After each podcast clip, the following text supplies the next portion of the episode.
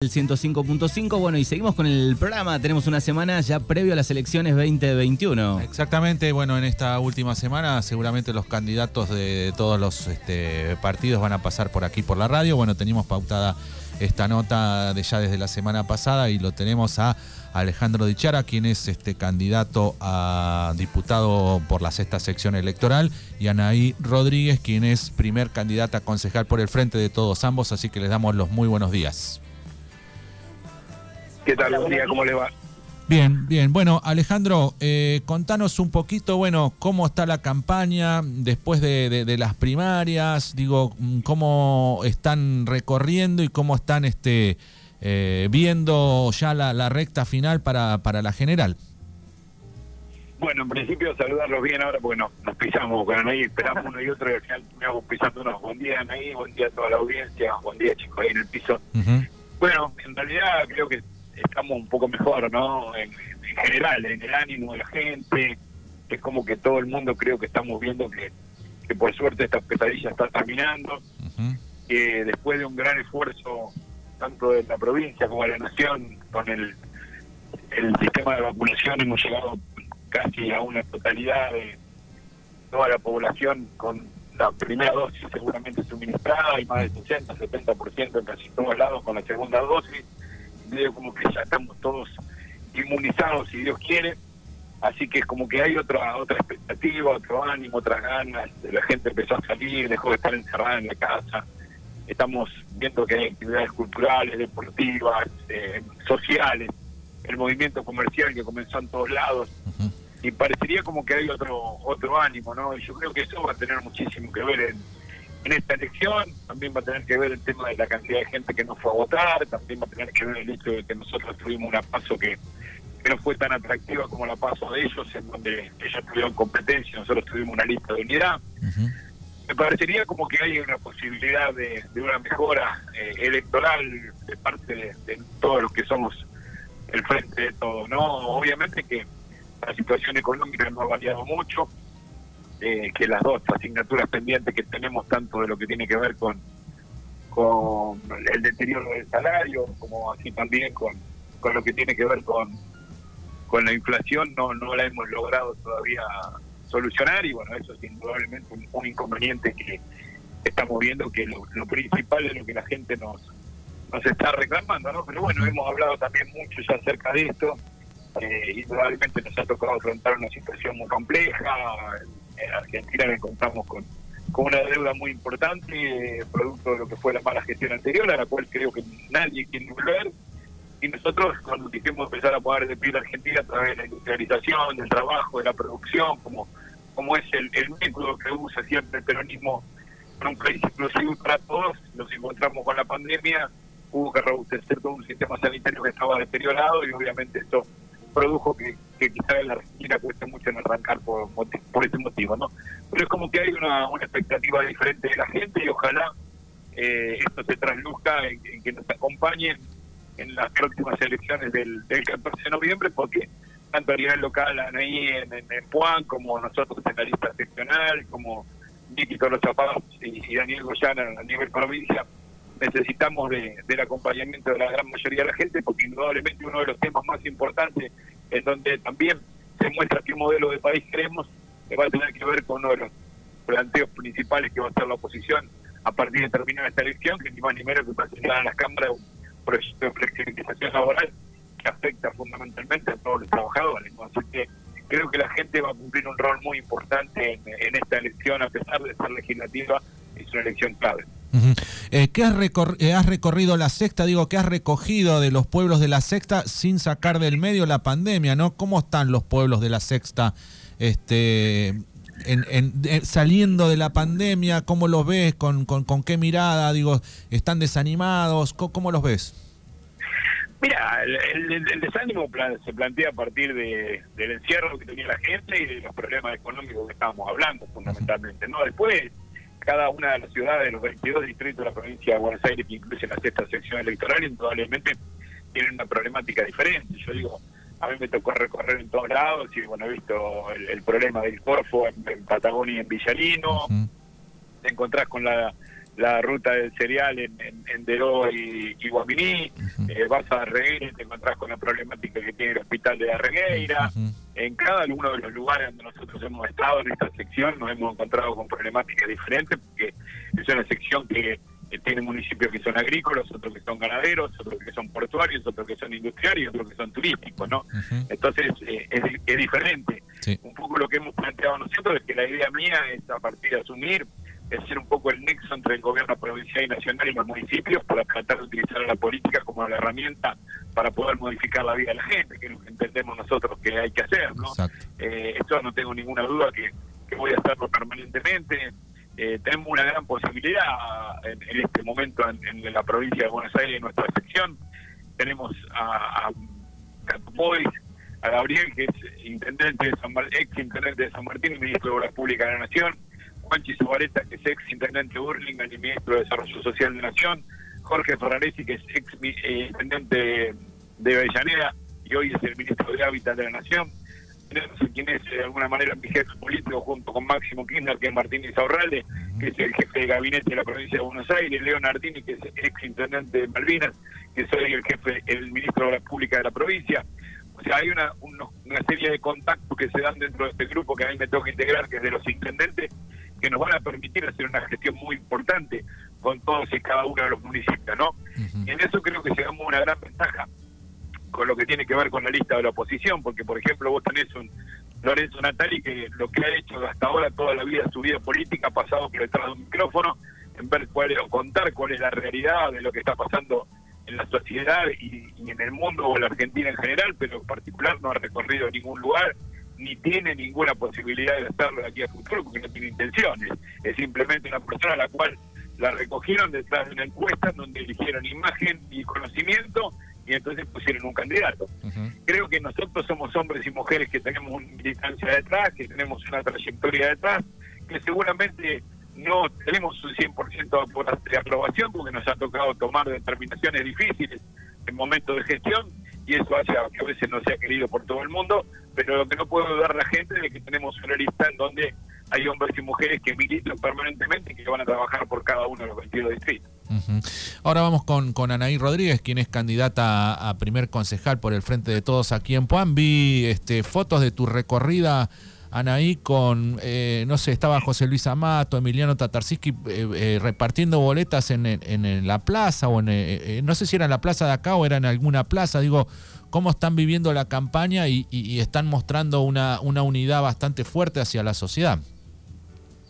Hola, buenos días Fernando, buenos días Alejandro, a la audiencia. sí, recorriendo barrio a barrio, voto a voto, eh, trabajando fuertemente en el contacto con, los vecinos y vecinas eh, para acercarles nuestra propuesta, eh, mostrarnos como la opción que somos a través de esta lista de unidad que hemos logrado, estando a la altura de las circunstancias, en una elección legislativa como corresponde. Creo que es el momento, creo que como distrito hemos madurado en esa cuestión y hemos logrado visualizar que era necesario poner toda la energía en eh, trabajar por eh, equilibrar ese consejo deliberante, ¿no? Que está con 10 miembros del oficialismo y dos de la oposición solamente, totalmente desdibujado, ¿no? Entonces, tomando lo que decía Alejandro recién y lo que veníamos charlando, hay que revalorizarlo. ¿Para qué queremos eh, equilibrarlo? Bueno, sencillamente para que sea un órgano eh, que trabaje legislando para los intereses de los vecinos y las vecinas y no sea una escribanía que esté simplemente atendiendo a las disposiciones del intendente. Hoy por hoy te puedo decir que, hay un montón de cuestiones que es necesario poner en agenda, poner sobre la mesa, poner en proyectos, porque es lo que escuchamos y recogemos eh, de la calle y creo que apoyando lo que decía Alejandro recién, tenemos toda la posibilidad de gestión y de articular, ¿no? También no solamente legislar, sino ser los articuladores con eh, las políticas provinciales y nacionales para sacar al distrito de Puan del estancamiento, para poder eh, integrado a una región que ha progresado en muchos aspectos y que nosotros hace más de 20 años que no estamos logrando despegar en algunas cuestiones. Así que poniéndole sí muchas ganas, mucha militancia y bueno, trabajando en el día a día en esta última semana. ¿Qué estás recogiendo de los de los vecinos, este Anaí? Eh, no sé, nosotros hace un rato estábamos hablando con unos jóvenes, digo, vos te has acercado, vos, vos trabajás, sos directora de una escuela de, adolescentes, de jóvenes, eh, y con lo que ha pasado ahora eh, este último fin de semana, donde los jóvenes recién se estaban manifestando muy enojados, muy tristes, muy bajoneados, digo, vos qué recogés de, lo, de los jóvenes, ¿Qué, qué te parece a vos? ¿Qué, ¿Cuál es la mirada hacia los jóvenes?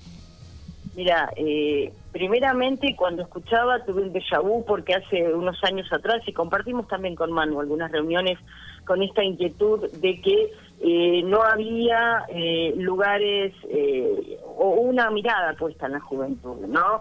En, tanto en la parte recreativa como en la parte cultural.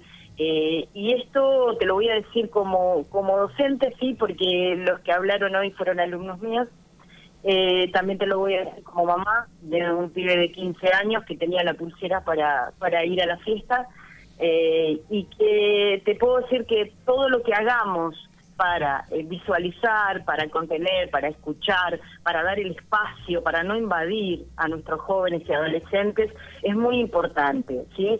Este tipo de, de accionar, ¿sí? Nos hace retroceder años luz en todo lo que es eh, la, la, puesta en escena de, la juventud en el, en, el, día a día y, la importancia que ellos te reclaman permanentemente de sus necesidades, de ser escuchados.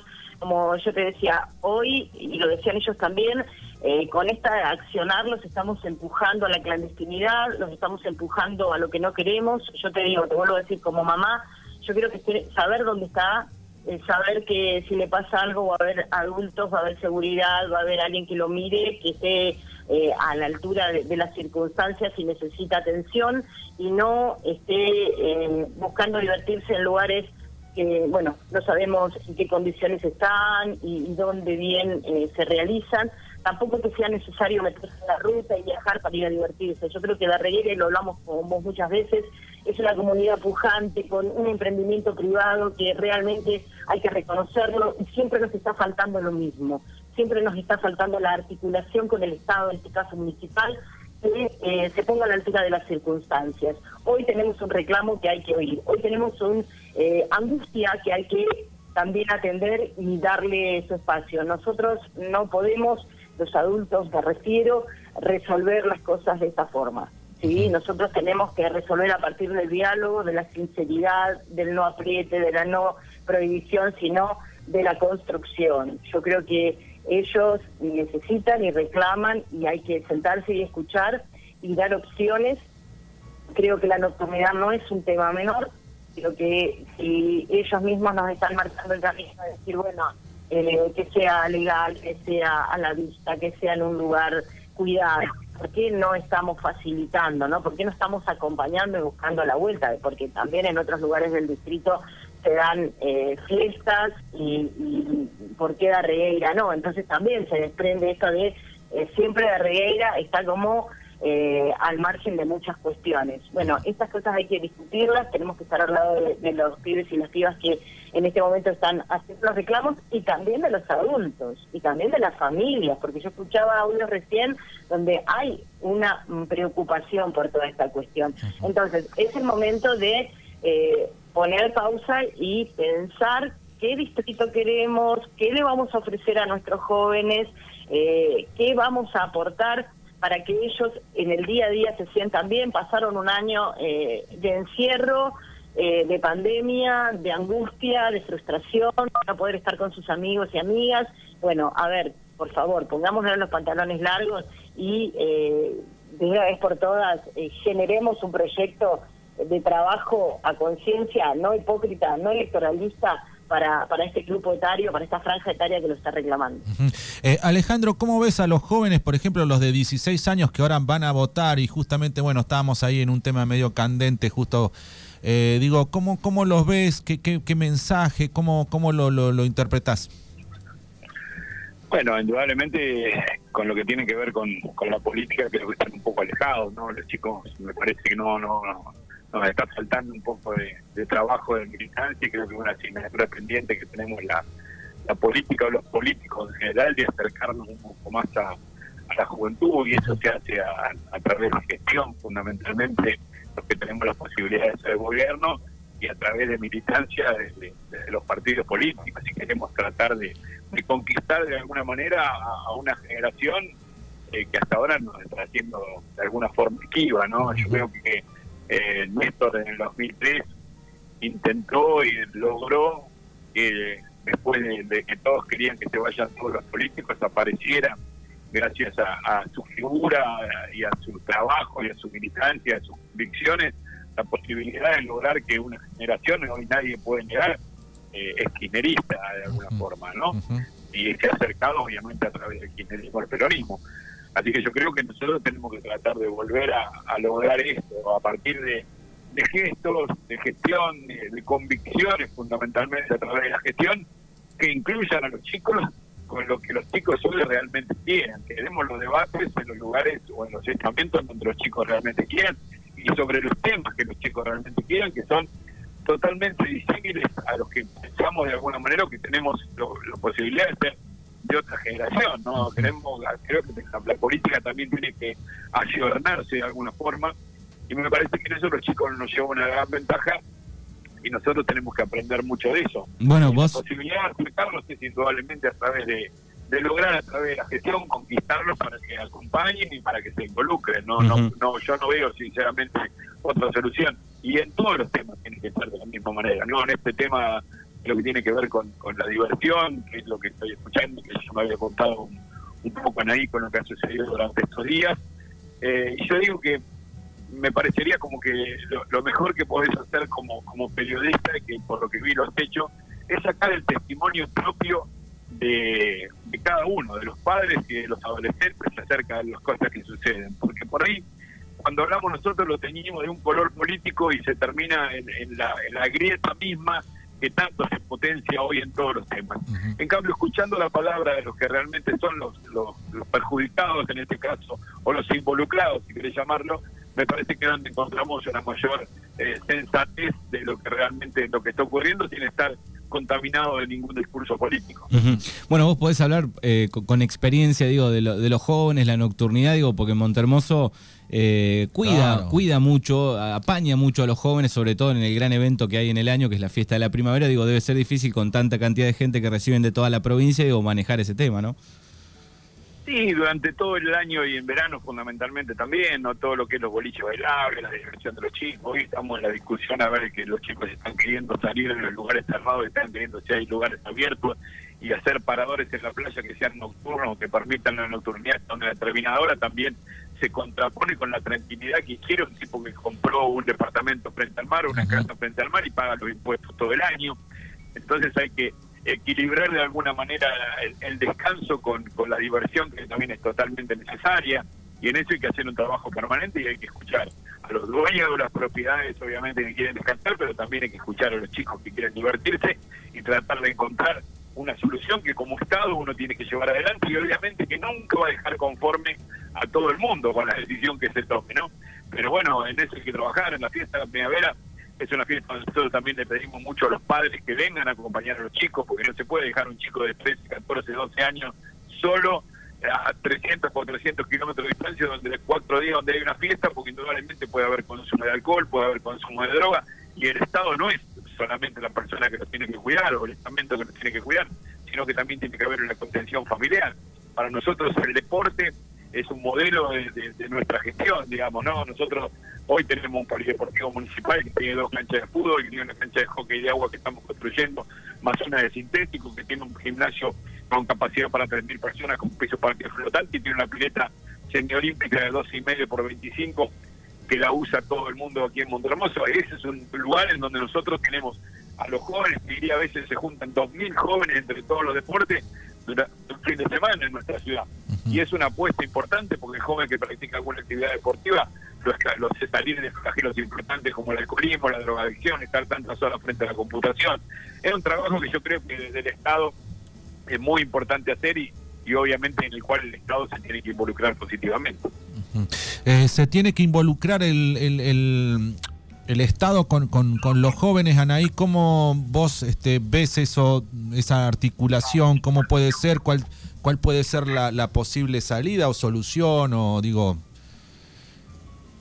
Mira, eh, por ahí es eso, principalmente es la escucha de, de, los intereses y las necesidades. Yo creo que se nos está dando como una cuestión eh, disruptiva, o sea, necesitamos sentarnos a escuchar y no programar cosas pensando qué es lo que les va a interesar o lo que van a querer, ¿sí? O para llenar el tiempo o para justificar una secretaría o una dirección, sino sentarse, escucharlos y poder a partir de ahí generar proyectos. Eh, yo te digo, concretamente en la Regueira están faltando lugares como los que mencionaba Alejandro que contengan, si bien hay un trabajo muy fuerte del CEF, hay, está la necesidad a ese CEF de, darle mucho más aire, mucho más espacio, mucho más apoyo, eh, son los que contienen a nuestros jóvenes a través del deporte y también generar infraestructura, ¿sí?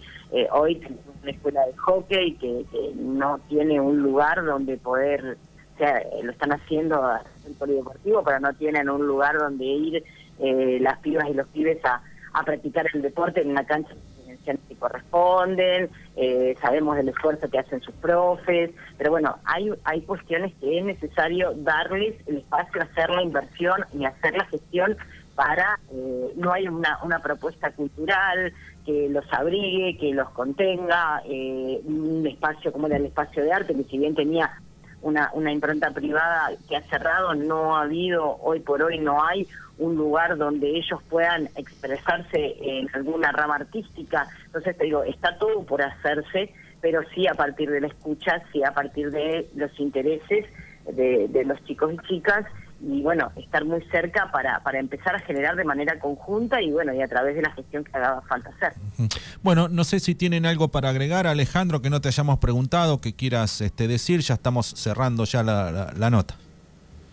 No, nada, pedirle a todos que, que, nos acompañen humildemente y responsablemente de alguna manera, pedirle a toda la, la, compañía para el próximo domingo 14 de noviembre con, con su voto, que vayan, que participen, la gente tiene que tenemos todos que estar orgullosos y contentos de esta bendita democracia que tenemos del 83 en adelante y hay que potenciarla sufragando en cada acto eleccionario, por eso les pido que vayan el domingo, en lo posible que nos acompañen con su voto, que dirimen ni más ni menos qué modelo de país queremos los argentinos, ¿no? Y en esto creo que es bueno explicitarlo, eh, creo que queremos salir todos de lo que fue 2015-2019 con la especulación financiera, con la timba financiera, nosotros intentamos, a partir de que nos dieron el voto de confianza, empezar a construir el país, pero también entendemos que eh, hubo una deuda muy importante que hizo que vuelva el Fondo, fondo Monetario a la, Argentina nuevamente, que es hoy eso lo que tenemos que solucionar prioritariamente para dar previsibilidad a la economía argentina y empezar a trabajar en serio sobre la inflación y sobre el aumento de los salarios, pero para eso primero tenemos que arreglar con un fondo al cual le pedimos 44 mil millones de dólares en los últimos seis meses del gobierno de Macri, y eso hizo que la Argentina se endeudara por varias generaciones. Así que creo que eso es un parámetro importante de ver cómo se define o qué es lo que quiere cada uno de los gobiernos que están en puja hoy o de los proyectos que están en puja hoy el próximo 14 de noviembre. El tema habitacional es un tema muy importante en todos los distritos de la sección. El tema de la vivienda es, necesario y no nos podemos olvidar que ellos reciben un plan UBA que el que lo tiene hoy no sabe cómo puede terminar de pagar. Mientras nosotros construimos un montón de casas a través del Procreal y hoy logramos que haya nuevamente un Ministerio de Hábitat y Vivienda y que esté nuevamente en el Procreal con la posibilidad de darle a todos aquellos argentinos que quieran una vivienda propia, que es lo mínimo que todos deseamos tener. Y en estas cosas creo que se dirime el, domingo qué modelo de, país queremos y es por eso que, con mucha responsabilidad y con mucha prudencia le pedimos a, a la gente que nos acompañe, tanto a la lista de Anaí en Juan, como a la lista que integro yo a, nivel seccional, como a la de Tolosa Paz a nivel provincial. Nosotros no pedimos corte de boleta y le pedimos fundamentalmente a los compañeros que pensemos que el verdadero enemigo no somos nosotros mismos, sino que lo tenemos en el proyecto liberal que encarna Mauricio Macri juntos, indudablemente. Entonces, a los compañeros, por sobre todas las cosas, que, que estemos todos juntos, que no nos olvidemos la frase de que aún para un peronista no hay nada mejor que otro peronista cuando vayamos a votar.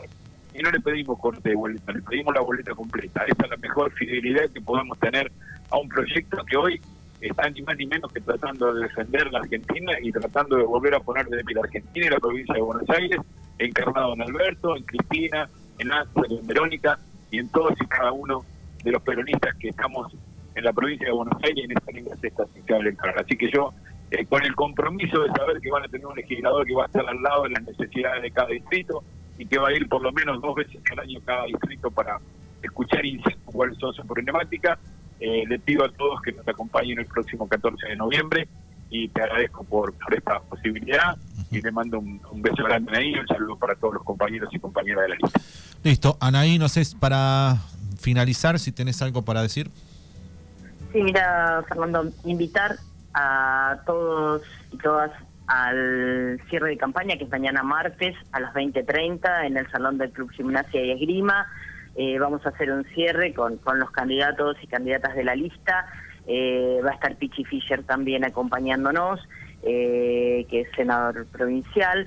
Y bueno, simplemente sumarme a lo que decía Alejandro en cuanto a lo distrital sabemos que, un distrito mejor es posible y que está en manos de los vecinos y vecinas a los cuales le vamos a pedir que nos acompañe el domingo 14. Así que gracias a ustedes, gracias Alejandro y un abrazo a la audiencia.